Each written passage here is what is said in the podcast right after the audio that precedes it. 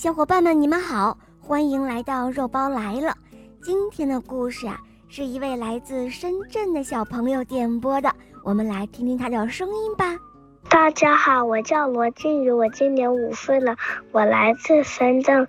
我有一个好朋友，她叫于丽莎。我喜欢肉包童话了，我还喜欢公主和牧羊人的故事。我今天想点播一个。故事叫《公主眼中的月亮》。好的，小宝贝，你点播的故事马上就要开始喽。《公主眼中的月亮》第一集。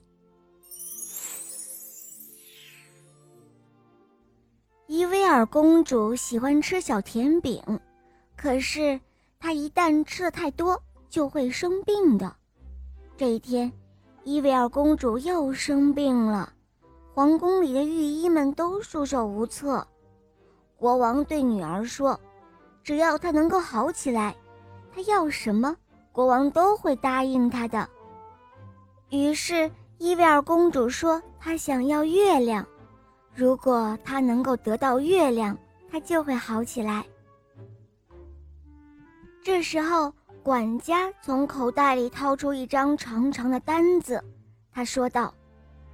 尊敬的陛下，这些年我已经给您带回了许多东西，这是清单：象牙、猴子、孔雀、珠宝、粉红色大象、小蓝狗、小矮人。可是国王说他已经不记得什么小蓝狗，也不想谈什么小蓝狗，他现在只想给他的女儿摘月亮，而且要尽快。管家说道。哦，尊敬的陛下，我可以从遥远的地方，比如非洲或者亚洲，给您带回奇珍异宝，但我无法摘到月亮。月亮离着地球几十万千米，没有谁能够碰到它。于是国王把管家轰了出去，又召来了他御用的数学家，是一位光头的老人。国王对他说。不要告诉我，在过去的几十年里，你帮我解决了多少问题？我对他们不感兴趣。我现在只想让你给伊薇尔公主摘月亮，明白了吗？数学家回答说：“哦，感谢陛下的信任。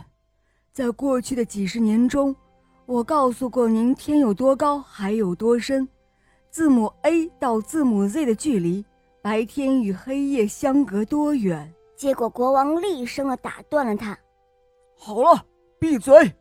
我说过，我不想跟你讨论这些，只想让你给我的女儿摘月亮。”数学家鞠了个躬，他说：“哦，陛下，我摘不到月亮，月亮远在几十万千米之外，比咱们的王国的疆土还要大，没有人能够摘到它。”于是，国王也把这位数学家给轰出了大殿，然后他又叫来了衣着滑稽的小丑，皇宫里唯一能让他开怀大笑的人。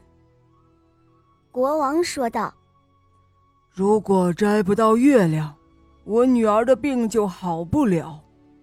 可所有的大臣都说他们摘不到。”小丑沉思了片刻。他说：“哦，陛下，其实他们也都是聪明人，但他们对月亮的看法可能与我不同。我们为什么不问问伊维尔公主，她眼中的月亮究竟是怎样的呢？”国王同意了，于是小丑来到了伊维尔公主的房间。伊维尔公主问小丑：“他是否能够帮自己摘到月亮？”小丑说：“他能，但是首先他要知道公主想象中的月亮有多大。”公主回答说：“我的月亮，它就像我的手指甲那么大。”哦，亲爱的公主，为什么？小丑感到很愕然，他问：“因为，当我把小手指放到月亮前的时候，我的手指甲。”就把它盖住了。于是小丑又问公主：“问她想象中的月亮有多高。公主说：“就像窗外的树那么高，因为有时候月亮就会挂在树梢上。”好了，小伙伴，第一集就讲到这儿了，赶快随我一同去收听第二集哦。也不知道小丑有没有帮公主得到她想要的月亮呢？公主想要的月亮。究竟是什么呢？小伙伴们，你们可以把答案或者你们所想的在评论中告诉我哟。好啦，伙伴们，今天的故事肉包就讲到这儿了。小朋友点播的故事好听吗？嗯，你也可以让爸爸妈妈帮你点播故事哟。更多好听的童话，赶快关注肉包来了，去收听肉包更多好听的故事专辑吧，一定有你没有听过的故事哟。好啦，小宝贝，我们一起跟小朋友们说再见吧，好吗？